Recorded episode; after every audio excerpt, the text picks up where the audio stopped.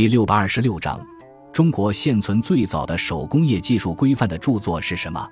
《考工记》是一部我国古代手工业技术专著，关于其作者和成书时间一直无定论。今人普遍接受的观点是，《考工记》是春秋时期其稷下学宫的学者编写的齐国官书。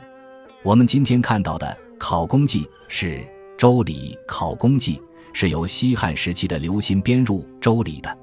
西汉景帝时，因《周礼》遗失，东关遗卷，所以将河间献王刘德所献的《考工记》编入《周礼》。《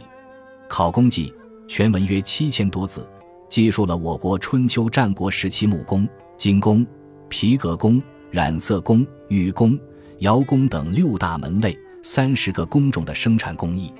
其中六个工种已失传，后来又衍生出一个工种，实存二十五个工种。这部书不仅分别介绍了兵器、车舆、礼乐之器以及工石等的制作建造工艺，还介绍了许多简便有效的检验方法。涉及冶炼学、数学、力学、声学和建筑学等方面的科学知识和经验总结。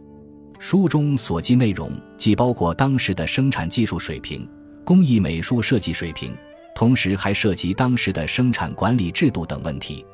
考工记》一书是我国现存最早的有关手工业技术规范的著作，在我国科技史、工艺美术史。